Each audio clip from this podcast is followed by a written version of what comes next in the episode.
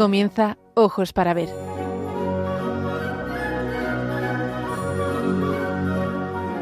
Dirigido por Andrés Jiménez con la participación de Miguel Ángel Irigaray y Santiago Arellano.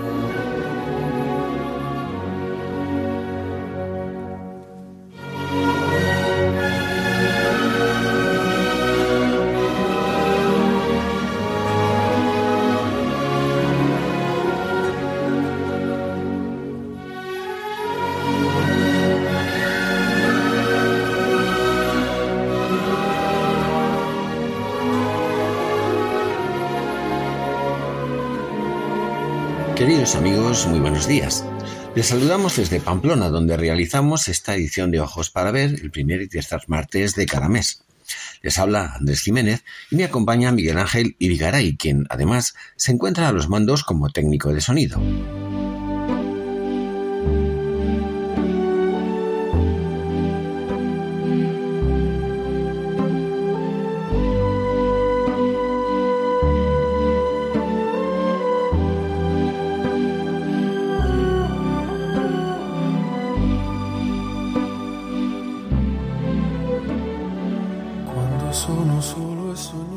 Vamos a hablar de la belleza de la verdad vivida. Suele definirse la belleza como el esplendor de la verdad, pero seguramente no hay belleza más grande que la que hallamos en las personas que hacen brillar en su vida este esplendor, el esplendor de la verdad. Hallamos belleza en paisajes, en obras de arte, en el aspecto exterior y en la fisonomía de ciertas personas, pero quizás donde más profundamente resplandece es en el corazón, en la manera de ser y de actuar de las buenas personas, de las personas honradas, dignas de confianza. En nuestro hablar coloquial solemos emplear para estos casos una expresión muy elocuente. Es, decimos, una bellísima persona. Ni siquiera decimos bella persona simplemente, porque intuitivamente advertimos que se trata de un tipo de belleza singular, extraordinario, la belleza de la virtud. La virtud consiste en orientar nuestra vida al bien. Es un modo ordenado de amar las cosas y a las personas. Ordo amoris la llamaba San Agustín. La virtud es querer el bien y realizarlo de manera habitual, con una disposición estable. Es un hábito positivo que otorga estabilidad, equilibrio y profundidad a nuestro querer, liberándolo de las mudanzas de la emoción y fortaleciéndolo ante las dificultades, que nos hace amables, generosos, justos. Miguel Ángel, ¿cómo estás? Muy buenos días. ¿Qué tal Andrés? Buenos días, bienvenidos a todos, buenos días a todos nuestros oyentes de Radio María. Vamos a disfrutar de este rato de estar juntos de hacer juntos este programa radiofónico. Como decíamos, la virtud que pone de manifiesto que una persona hace suya la verdad y que orienta su vida al bien no solo de palabras, sino con sus obras y su conducta, esa virtud es la honradez, la honestidad. Una persona honrada en su trabajo, en su amistad, en lo que dice y lo que hace, es alguien, decíamos, en quien se puede confiar. Es el mejor de los tesoros, en ella brilla la autoridad moral, esa calidad humana que desprende una persona que se ha hecho responsable del bien de otros. Autoridad, en efecto, tiene la misma raíz etimológica que autor, y que el verbo augere, que significa hacer crecer, asegurar, promover algo o a alguien, ofrecer certezas. Por eso la autoridad moral, la honestidad que embellece a las personas, es fundamental en la educación y en la actividad política, en la amistad y en la convivencia familiar y también en el trabajo. Este tipo de personas suscita una relación de confianza que anima al deseo y la búsqueda del bien. El más genuino de los liderazgos es precisamente la autoridad moral, que brilla en una persona honesta, que pone todo su esfuerzo en cumplir con sus obligaciones que trata a todos con respeto, que procura estar disponible para el bien, que inspira confianza. Es el esplendor de la verdad y del bien en la vida de una persona. De modo especial, quienes asumen la responsabilidad de gobernar, guiar y educar a otros deben ser personas honestas, además de competentes. Solo en ellas podemos apoyarnos.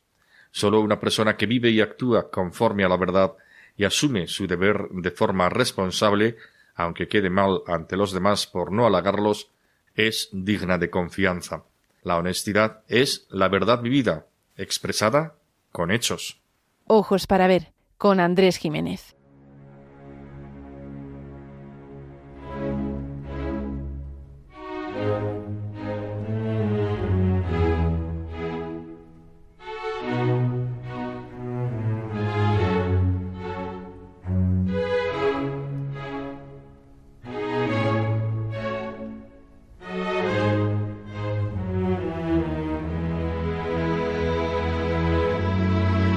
Para ver, el don de la belleza.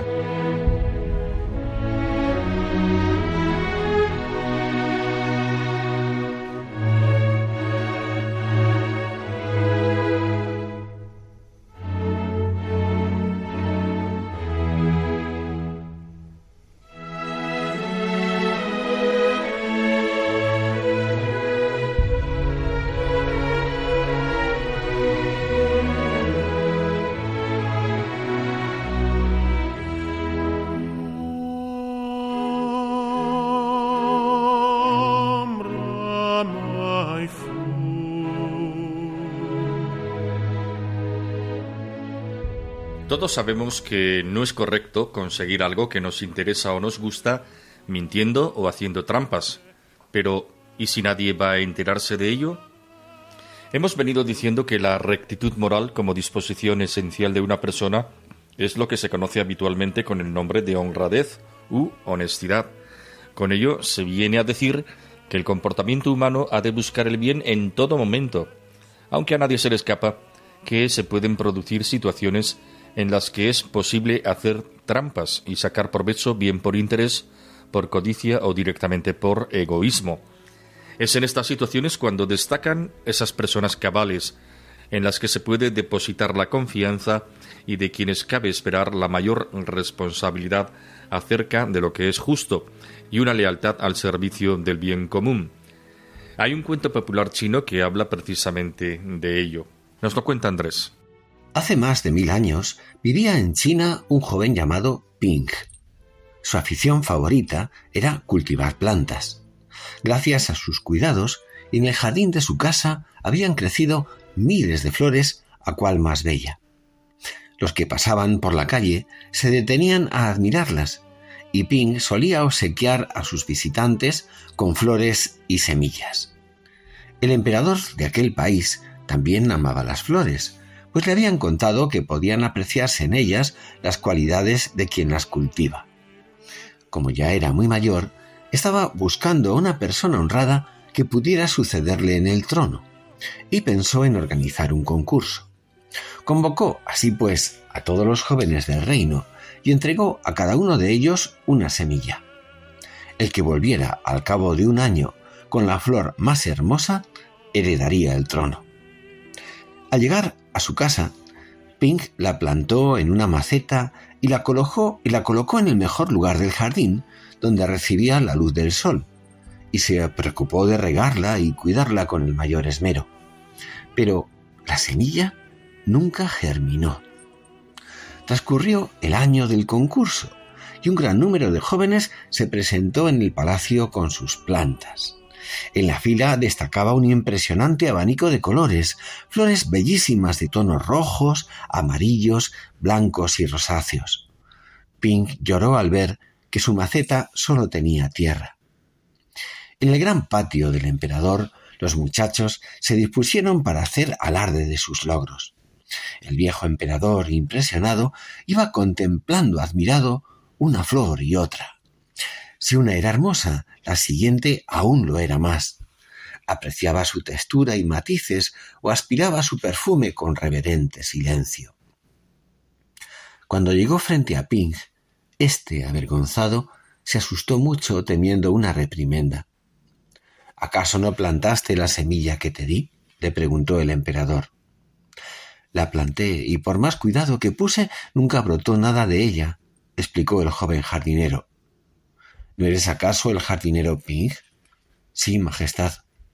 Es sorprendente que siendo un hábil cultivador solo hayas podido presentar una maceta vacía.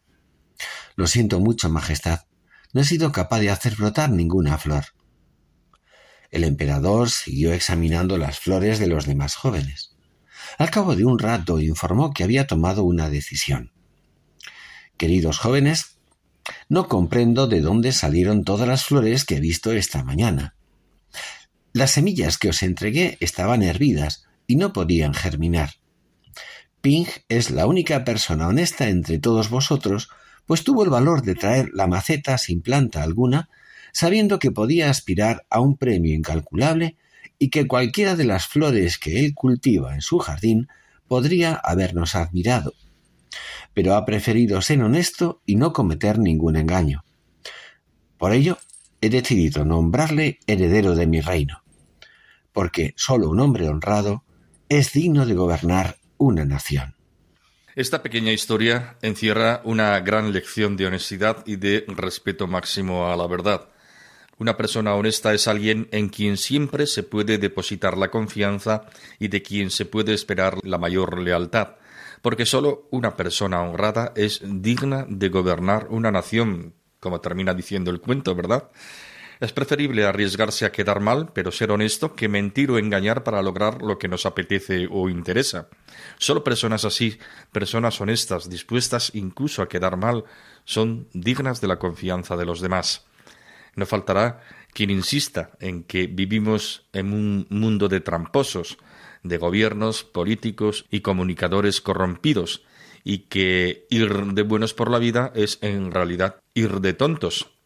Pero sí, es cierto, como decía San Agustín, que de vez en cuando nos entran deseos de engañar a otros, pero también es verdad que a nadie nos gusta que nos engañen. ¿Acaso ¿No nos gustaría encontrar amigos, maestros, políticos, esposos y esposas, compañeros de trabajo en quienes poder confiar? No desesperemos. Todos en el fondo lo deseamos. Lo que pasa es que el bien no hace ruido y el ruido no hace bien. Sembremos honradez en nuestra vida y así habrá alguien al menos en quien otros puedan apoyarse y confiar. Están escuchando Ojos para Ver con Andrés Jiménez.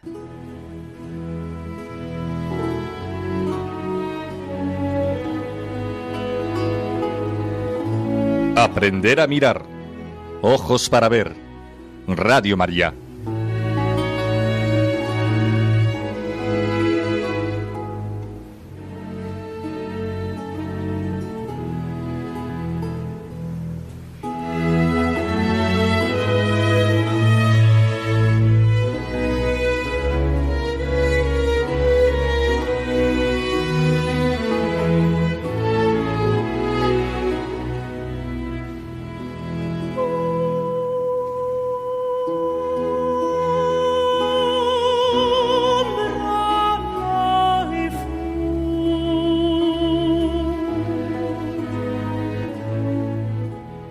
Seleccionado un pasaje de la conocida novela de Víctor Hugo, Los Miserables. Su asunto central es la conciencia moral, ese juicio personal que nosotros mismos hacemos acerca de nuestras acciones, teniendo como referente el bien. También ese espacio interior donde se hace presente Dios y resuena su voz. Entre la maravillosa galería de personajes de los miserables destaca obviamente el protagonista, Jean Valjean. La novela va a desvelarnos el proceso interior a que los mil influjos adversos parecían destinarle para convertirle en una alimaña violenta y cruel. Así dirá de él el inspector de policía Javert. Quien ha nacido miserable y ha crecido en presidios entre criminales y violencias no tiene redención posible. Es carne de cárcel y a la cárcel, tarde o temprano, volverá. Pocos años más tarde de la publicación de esta novela, en 1862, Emilio Zola defenderá dentro del naturalismo determinista estas mismas doctrinas del inspector Javert. Víctor Hugo, sin embargo, propone una solución radicalmente opuesta. Cree en la libertad. Cree que las inclinaciones genéticas y sociales, favorecidas incluso por una biografía y unas circunstancias propicias al mal, no imposibilitan que alguien pueda llegar a convertirse en un hombre de bien. Pero se necesita que viva una experiencia fundamental que derrumbe sus barreras y le abra la mirada a una nueva realidad. Entre los numerosos estratos temáticos de la novela, uno de los más valiosos es la descripción del camino interior que convertirá al presidiario Jean Valjean en una buena persona. Un encuentro fortuito con el obispo bienvenido, hombre de Dios, lo marcará para siempre. Este no sólo no le acusó del robo de sus cubiertos de plata, sino que, además, le regaló dos candelabros, los últimos vestigios de su herencia familiar, arruinada en los años crueles de la Revolución Francesa. Pero hubo algo más importante, el compromiso adquirido de transformarse en un hombre nuevo surgido de su espíritu. El espíritu, sí, ese interior de toda persona que es mucho más que un cerebro al que gobiernan neuronas y genes. Mi cuerpo soy yo, pero no soy solo un cuerpo. No somos mera materia evolucionada. Si lo fuéramos, no sería posible educar, ni siquiera obrar moralmente. Si no existe el espíritu, no es posible una vida virtuosa, ni en nosotros ni en nuestros hijos. El alma espiritual creada directamente por Dios arguye de nuestra dignidad y exige algo más que la materia para explicar, entre otras cosas, nuestro deseo de ser mejores. Aunque nuestro cuerpo es mucho más que materia, que un organismo biológico, es la expresión de una realidad íntima, el alma espiritual. Pero volvamos a los miserables. Han pasado los años. No sin esfuerzo, Jean Valjean se ha convertido en un hombre nuevo, ha cambiado hasta de nombre. No por casualidad se hace llamar Señor Magdalena, como aquella mujer nueva tras el encuentro con Cristo. Ser fiel a Dios y ocultar su antigua identidad ha sido su preocupación en los últimos ocho años. Todo le iba bien, pero era necesario superar la prueba que le convertirá en una buena persona, no solo ante los ojos de los hombres, sino ante Dios. Pues bien, en Arras, a cierta distancia de donde es alcalde y vive el señor Magdalena, han detenido e identificado como Jean Valjean a un pobre hombre desgraciado. La noticia le ha llegado al señor Magdalena. Él sabe perfectamente que la acusación es falsa. ¿Qué debe hacer? Si confiesa la verdad y reconoce ser Valjean, volverá al horroroso presidio el reconocido alcalde Magdalena será juzgado como malhechor. Si calla, podrá seguir haciendo posible el bien a menesterosos ciudadanos y trabajadores. Pero la voz interior sigue apelando. En este fragmento estamos contemplando la radiografía del alma. Todo el capítulo es una joya. En ese momento admiramos la grandeza de un hombre de verdad, honesto en grado sumo, que no se mide por las apariencias, sino por su rectitud. En ese espacio íntimo y sublime se escucha la voz de Dios, se contempla el prodigio de la conciencia. Volvió a su cuarto y se concentró en sus pensamientos. Examinó su situación y le pareció inaudita. Sintió un temor casi inexplicable y echó cerrojo a la puerta como si temiera que entrara alguien. Después apagó la luz. Le estorbaba. Creía que podrían verlo. Pero lo que quería que no entrara ya había entrado. Lo que quería cegar lo miraba fijamente. Su conciencia. Su conciencia, es decir, Dios. Su mente había perdido la fuerza necesaria para retener las ideas y pasaban por ella como las olas. Así transcurrió la primera hora. Le parecía que acababa de despertar de un sueño. Veía en la sombra a un desconocido a quien el destino confundía con él y lo empujaba hacia el precipicio en lugar suyo. Era preciso para que se cerrara el abismo que cayera alguien, o él o el otro. Solo tenía que dejar que las cosas sucedieran. Encendió la luz. ¿Y de qué tengo miedo? La providencia lo ha querido. Tengo derecho a desordenar lo que ella ordena. ¿Y qué me pasa? No estoy contento. ¿Qué más quiero? El fin al que aspiro hace tantos años, el objeto de mis oraciones es la seguridad. Y ahora la tengo. Dios así lo quiere. Y lo quiere para que yo continúe lo que he empezado, para que haga el bien, para que dé buen ejemplo, para que se diga que hubo algo de felicidad en esta penitencia que sufro. Está decidido. Dejemos obrar a Dios. Se levantó de la silla y se puso a pasear por la habitación. No pensemos más, dijo. Ya tomé mi decisión. Pocos instantes, por más que hizo por evitarlo, continuó aquel sombrío diálogo consigo mismo. Se interrogó sobre esta decisión irrevocable y se confesó que el arreglo que había hecho en su espíritu era monstruoso, porque su dejar obrar a Dios era simplemente una idea horrible. Dejar pasar ese error del destino y de los hombres, no impedirlo, ayudarlo con el silencio, era una imperdonable injusticia. Rechazó todo asqueado y siguió dándole vueltas al tema. Reconoció que su vida tenía un objetivo, pero ¿cuál? Ocultar su nombre, engañar a la policía.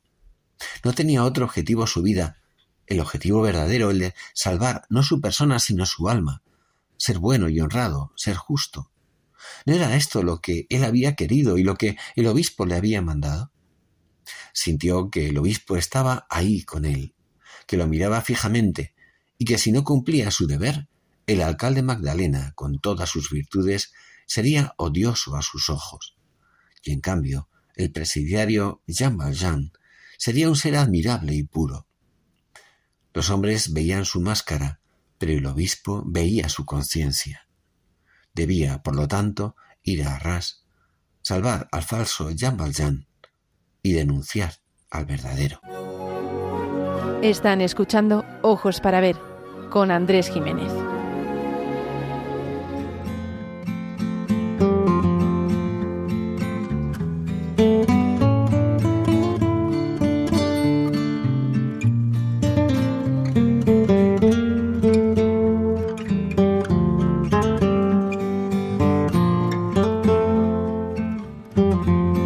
En Ojos para Ver, momento para la pintura.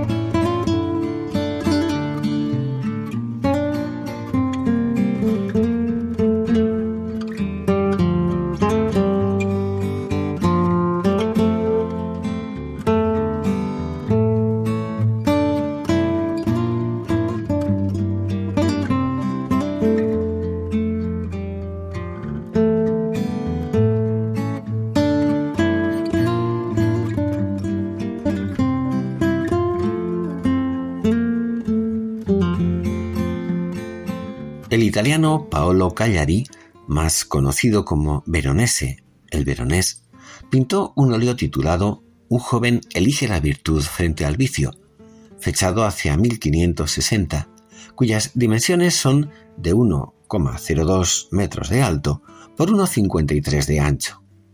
Se encuentra en el Museo del Prado. Veinte años más tarde, volvería sobre el tema en un lienzo de gran tamaño, 2,19 de alto por 1,69 de ancho, que se exhiben actualmente en la colección Frick de Nueva York. También se conocen ambos como la elección de Hércules, si bien el primero sobre todo se conoce por la mención de un joven de la familia Sanuto, al que supuestamente se alude mediante una alegoría moralizante. El primer lienzo posee una clara intención moral al mostrar los dos caminos que se ofrecen al hombre desde la niñez, el vicio y la virtud. El vicio adopta la apariencia de una cortesana veneciana, cabello rubio, escote generoso y abundantes joyas, que intenta llamar la atención del joven reclinada en un sofá, haciéndole un gesto con su brazo.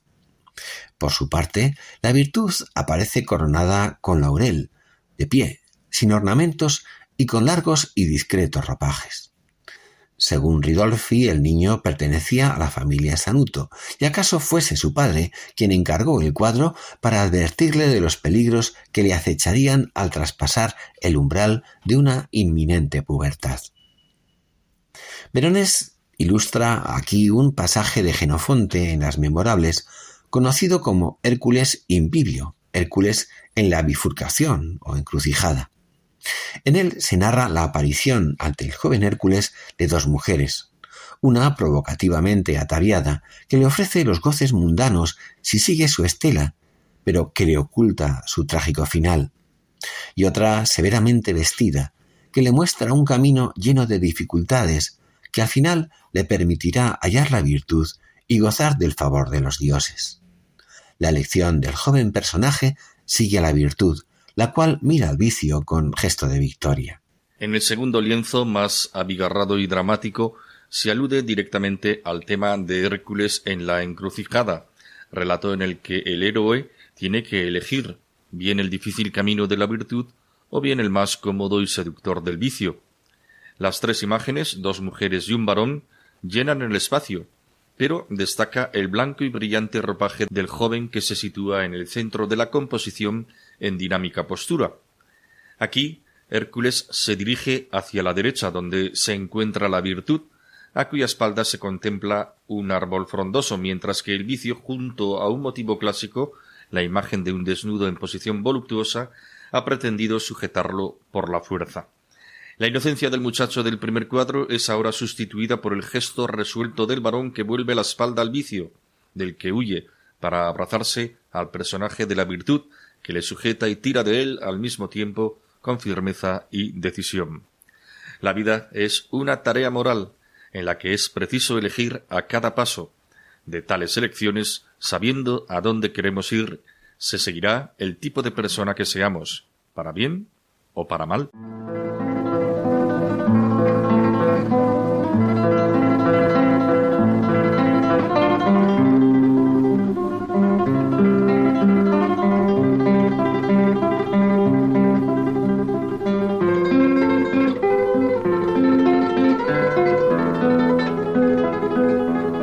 Momento para la poesía. Ojos para ver. Radio María.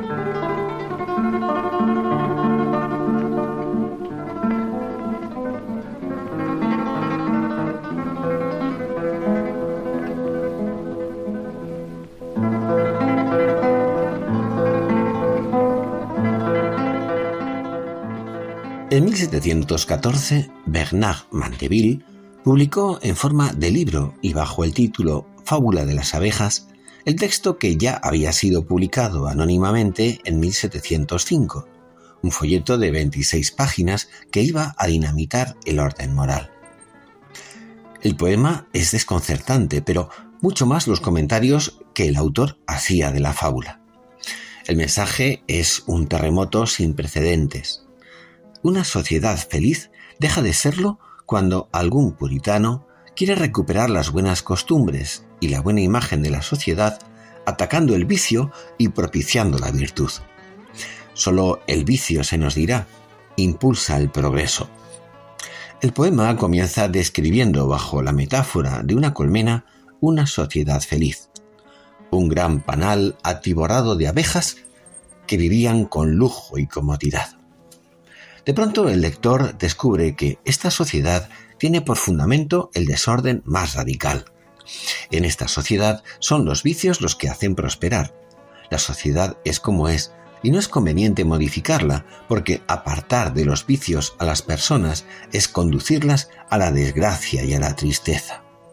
El egoísmo individualista es así el origen de toda prosperidad. Leemos en el poema. Los abogados cuyo arte se basa en crear litigios y discordar los casos, deliberadamente demoraban las audiencias para echar mano a los honorarios. Los médicos valoraban la riqueza y la fama más que la salud del paciente marchito, pues de quejaros solo los tontos se esfuerzan por hacer de un gran panal un panal honrado. Y la misma justicia, célebre por su equidad, aunque ciega, no carecía de tacto. Su mano izquierda, que debía sostener la balanza, a menudo la dejaba caer sobornada con oro. El curioso resultado es que mientras cada parte estaba llena de vicios, sin embargo, todo el conjunto era un paraíso. Los dioses del antiguo Olimpo cambiarán este desbarajuste. Escuchan la súplica de algunos ciudadanos que dicen Dios mío, si tuviéramos un poco de honradez. Fue Júpiter quien decide cambiar el estado de la sociedad.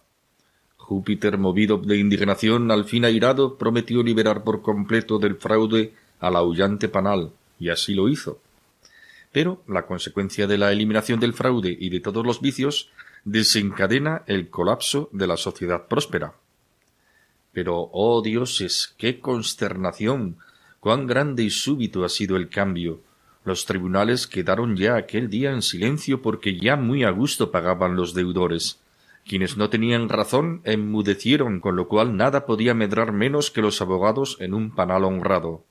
La justicia, no siendo ya requerida su presencia, con su séquito y pompa se marchó. Abrían el séquito los herreros con cerrojos y rejas, luego los carceleros, torneros y guardianes. Todos los ineptos o quienes sabían que sus servicios no eran indispensables se marcharon. No había ya ocupación para tantos. Contemplad ahora el glorioso panal y ved cómo concuerdan honradez y comercio. La moraleja es demoledora. Querer gozar de los vicios del mundo y ser famosos en la guerra y vivir con holgura sin grandes vicios es banal, utopía en el cerebro asentada. Fraude, lujo y orgullo deben vivir mientras disfrutemos de sus beneficios. Desde la ventana abierta que es siempre la literatura y el arte en general, podemos deducir que el poema está describiendo, no denunciando, el ideal del hombre exaltado por la modernidad. No existen límites morales en este hombre. El vicio figura como estímulo del crecimiento económico y social. Con cinismo sobrecogedor, el autor del poema proclama lo que leíamos hace poco. Fraude, lujo y orgullo deben vivir mientras disfrutemos de sus beneficios. No hemos sido testigos en estos últimos años de que estos principios alentaban el comportamiento general, hasta comprobar que estamos viviendo en una sociedad corrupta. ¿Cuántas veces nos habremos acordado del diálogo del ciego y el lazarillo mientras comían el racimo de uvas? Lázaro, de tres en tres te estás comiendo los granos, porque yo me los como de dos en dos y no dices nada. El vicio, el robo a manos llenas, el desgobierno de pueblos y familias, si se sustentan en el desorden moral, conducen a una bancarrota abrumadora. Los griegos ya enseñaban que el camino de la vida nos ofrece dos direcciones, el de la virtud y el vicio. Pitágoras lo representó con una Y. El comienzo de la vida es común y hasta ingenuo, pero al llegar a la adolescencia se bifurca el camino, se convierte en encrucijada. Genofonte recoge en sus memorables las palabras que Sócrates dirige al joven Aristipo para que siga el camino de la virtud.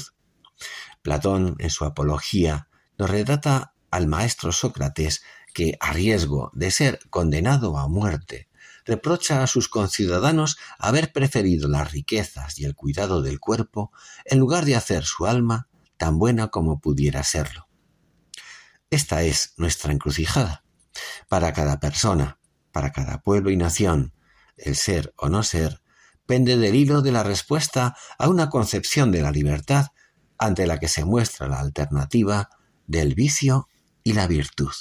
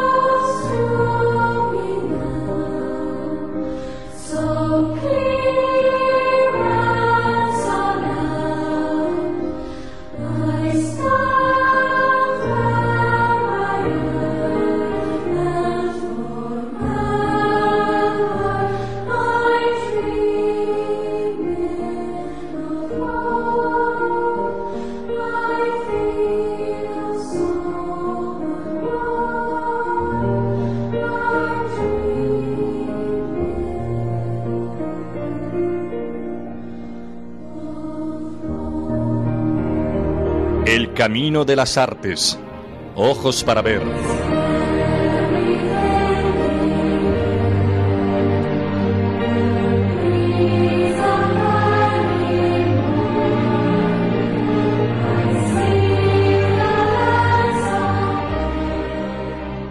Matar a un ruiseñor es el título de una novela autobiográfica de Harper Lee que obtuvo el premio Pulitzer en 1960 y de la que se hizo dos años más tarde una magnífica adaptación al cine dirigida por Robert Mulligan, una verdadera joya del cine cargada de mensajes donde brillan con fuerza la honestidad, un rico sentido de la educación y el amor a la justicia. En la trama de la película, que sigue bastante bien el argumento de la novela original, subyace el problema del racismo. Atticus Finch, interpretado por Gregory Peck, es un abogado afincado en una pequeña ciudad del Alabama de los años 30. Es viudo y padre de dos niños pequeños.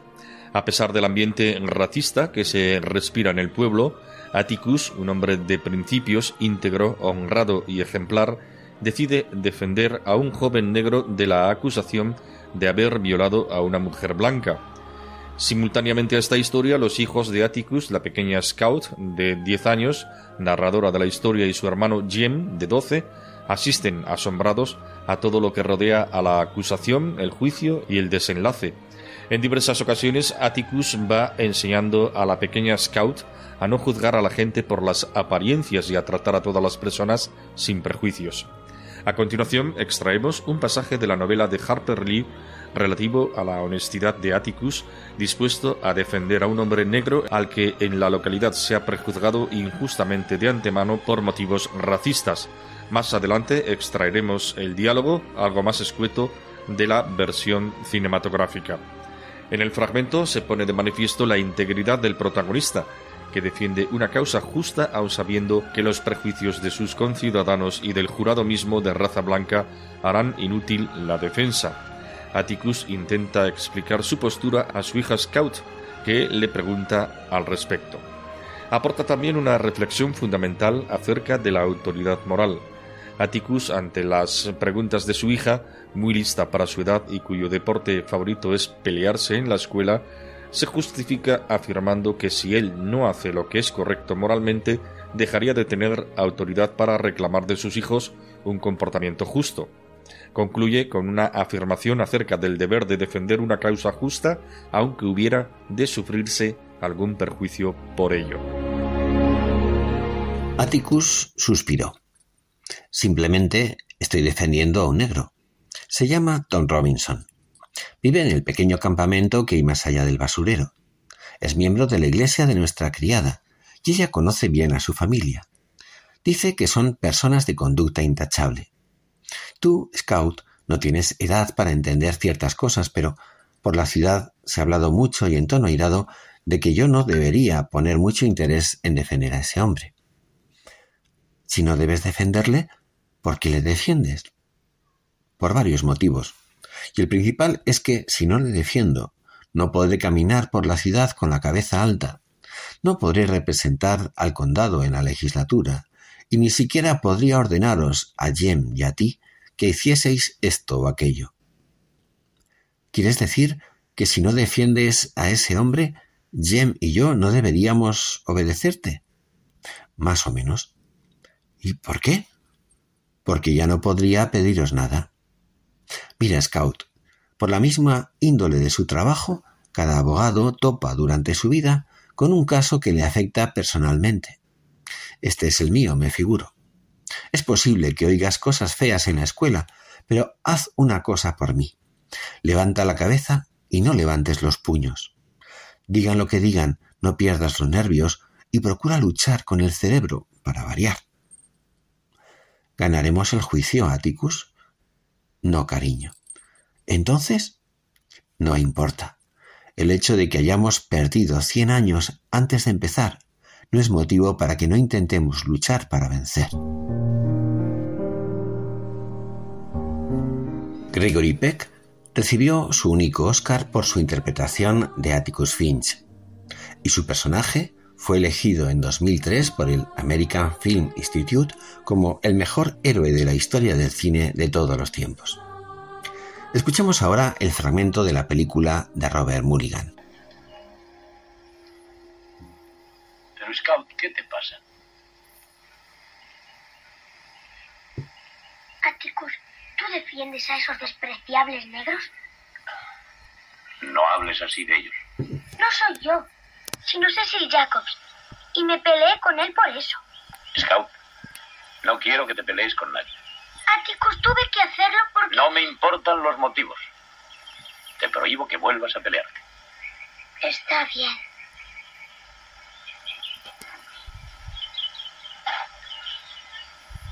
De todos modos, me encargo de la defensa de un negro. Tom Robinson. Scout, aún eres demasiado pequeña para llegar a comprender ciertas cosas. La verdad es que se ha hablado mucho en esta población respecto al hecho de que no debería defender a ese hombre. Si no deberías defenderle, entonces ¿por qué lo haces?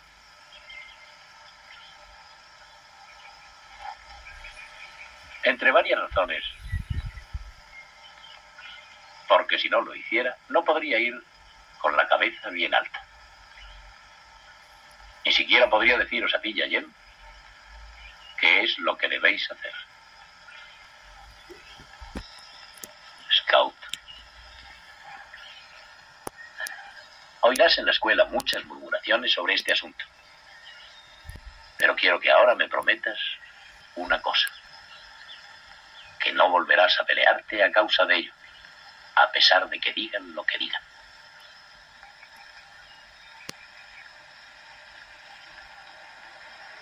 Te lo prometo.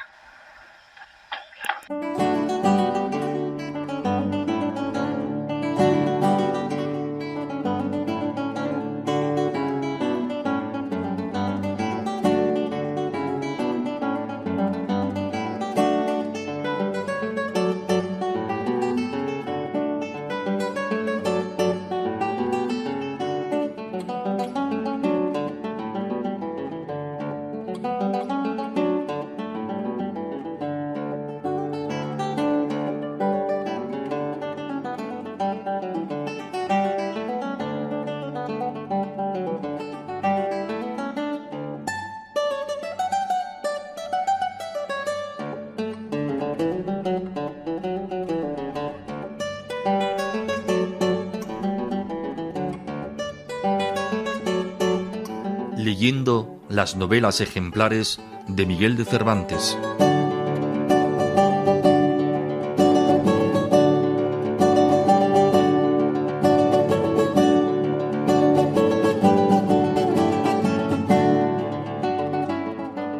Santiago Arellano nos hace llegar una nueva evocación de una de las novelas ejemplares de Miguel de Cervantes, El coloquio de los perros. Berganza, el perro interlocutor de Cipión, ha cambiado de amo. Si escandalosa y cruel resultó su experiencia en un matadero, horrorizado del comportamiento de matarifes y amantes, conocer la malicia de un grupo de pastores rudos y asilvestrados le obligará de nuevo a huir. Peligraba su vida. Esta es la trama de la novela, de amo en amo, hasta encontrar reposo y compañero en el Hospital de la Resurrección en Sevilla. Se trata seguramente de la novela ejemplar más lograda de Cervantes, tanto en la forma como en el contenido, la más ingeniosa. Berganza y Cipión, los dos perros, consideran, con su mirada perruna y de natural ingenua, las perplejidades entre las que discurre la vida entre los hombres. La narración a la que hoy nos asomamos no puede ser más ingeniosa.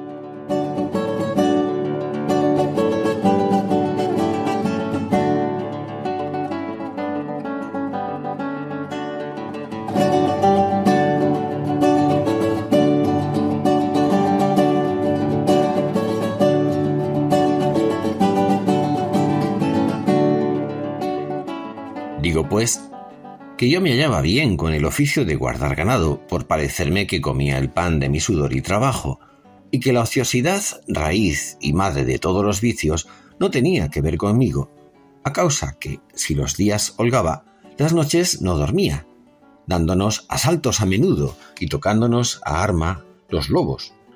Y apenas me habían dicho los pastores al lobo barcino, cuando acudía, Primero que los otros perros, a la parte que me señalaban que estaba el lobo, corría los valles, escudriñaba los montes, desentrañaba las selvas, saltaba barrancos, cruzaba caminos, y a la mañana volvía al hato sin haber hallado lobo ni rastro de él, anhelando, cansado, hecho pedazos y los pies abiertos de los garranchos.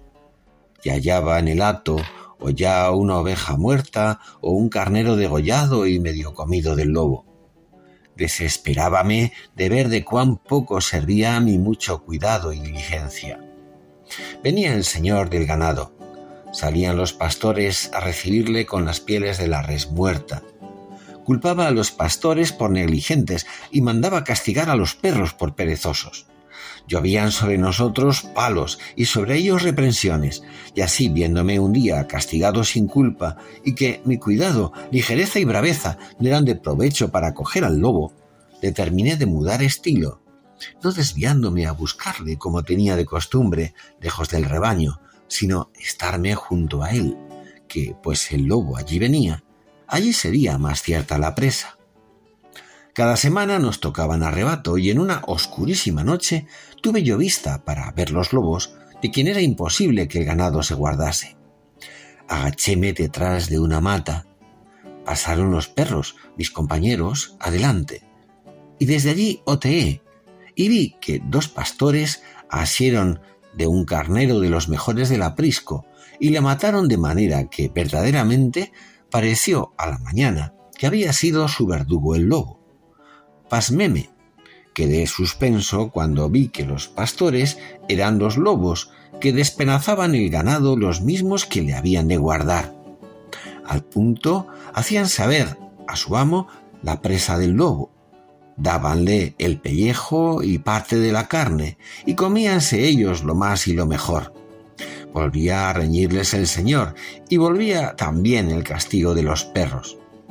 No había lobos, menguaba el rebaño, Quisiera yo descubrirlo. Hallábame mudo. Todo lo cual me traía lleno de admiración y de congoja. Válgame Dios, decía entre mí, ¿quién podrá remediar esta maldad? ¿Quién será poderoso a dar a entender que la defensa ofende, que las centinelas duermen, que la confianza roba y el que os guarda os mata? Y decías muy bien, Berganza, contestó Cipión, porque no hay mayor ni más sutil ladrón que el doméstico, y así mueren muchos más de los confiados que de los recatados. Pero el daño está en que es imposible que puedan pasar bien las gentes en el mundo si no se fía y se confía.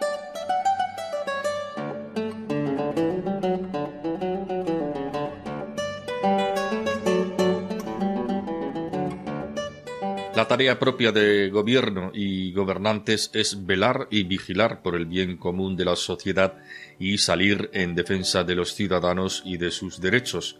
A ellos se les confía el cuidado del bien de todos, pero ¿quién vigila al vigilante?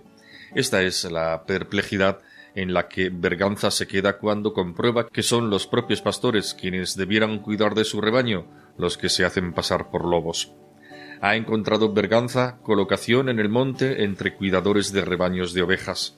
Como en todas sus aventuras, nos llevará Cervantes de las buenas impresiones iniciales a la amarga realidad que las apariencias ocultan.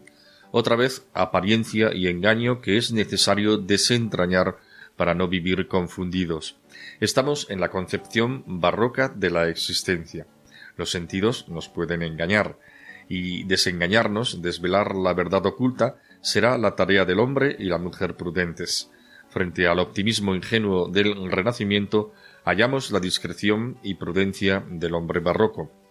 Si leemos la aventura en clave moral, la antropología que subyace es la de la contradicción en que se mueve el ser humano, entre un bien que conoce pero que en este caso sólo le sirve para camuflar la mentira y el desorden moral y dar apariencia de ingenuidad y bien a sus contradicciones y comportamientos amorales. Mundo salvaje, pensarán algunos, somos animales peligrosos, dirán otros. El hombre es lobo para el hombre, es así, pero no necesariamente tiene que serlo. ¿No habla San Pablo del hombre viejo y del hombre nuevo? ¿No nos enseña la buena nueva del Evangelio el camino para una nueva humanidad? Se nos olvida la doctrina del pecado original. El comportamiento de los astutos pastores es paradigmático. Lo inquietante es que, cambiadas las circunstancias y accidentes en nuestros días, no parece que nos encontremos alejados de estos comportamientos y de otros probablemente peores. El arranque de la narración no puede ser más aleccionador. El ocio es la madre de todos los vicios, y el trabajo ganado con el sudor de la frente causa de alegría y satisfacción personal, aun con el turno cambiado, descansar durante el día y desarrollar sus tareas durante la noche. La narración de la aventura nocturna, intentando perseguir inútilmente a los lobos imaginarios, es, literariamente hablando, magistral, como narra y describe Cervantes. Sentimos el aliento, la fatiga, su exhaustiva búsqueda, nos duelen sus pies abiertos por los salientes duros de las ramas tronchadas y comprendemos su decepción. Tendrá que ser la astucia quien le revele el misterio. Agachéme detrás de una mata y desde allí oteé y vi que, pasméme cuando vi que los pastores eran los lobos y que despedazaban el ganado los mismos que le habían de guardar. El engaño se repite una vez tras otra. Lo descorazonador es que una vez tras otra, la reacción es la misma, como si se tratase de un ritual establecido. Palabras, palabras, palabras y castigos para los que menos culpa tienen. La pregunta del narrador pone el dedo en la llaga. ¿Quién podrá remediar esta maldad? Pero aún puede llevarnos más a desazón por su tremenda verdad la observación última de Cipión. Es imposible que puedan pasar bien las gentes en el mundo si no se fía y se confía. Es la sempiterna lucha entre el bien y el mal que atraviesa la historia. Tantas veces el egoísmo o la pereza nos inclinan hacia el mal, pero sólo desde el bien y la verdad es la vida llevadera. Lo peor del caso es que aquellos en quienes recae la responsabilidad de cuidar a todos, de guiarnos por el buen camino hacia el bien y la verdad, son los que traicionan la confianza de quienes depositan su fe en ellos.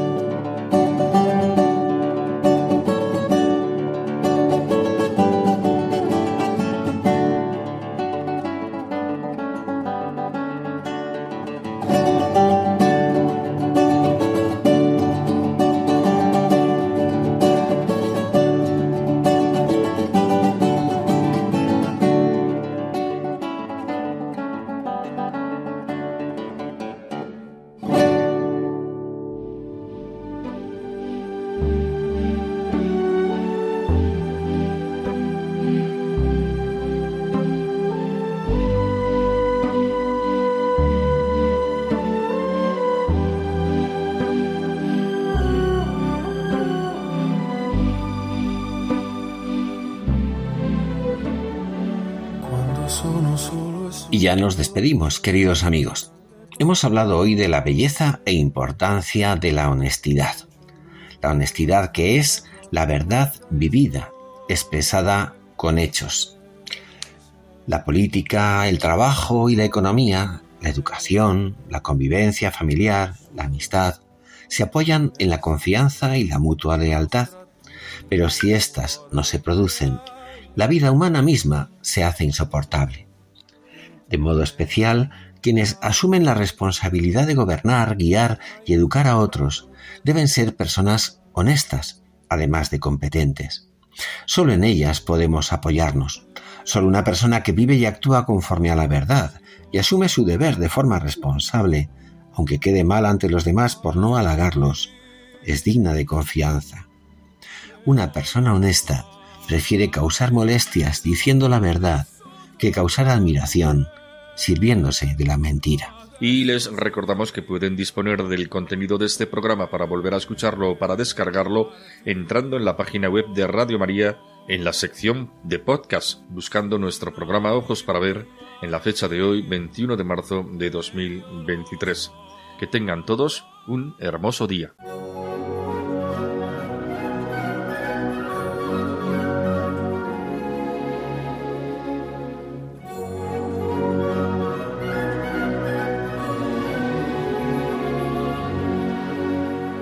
Finaliza Ojos para Ver.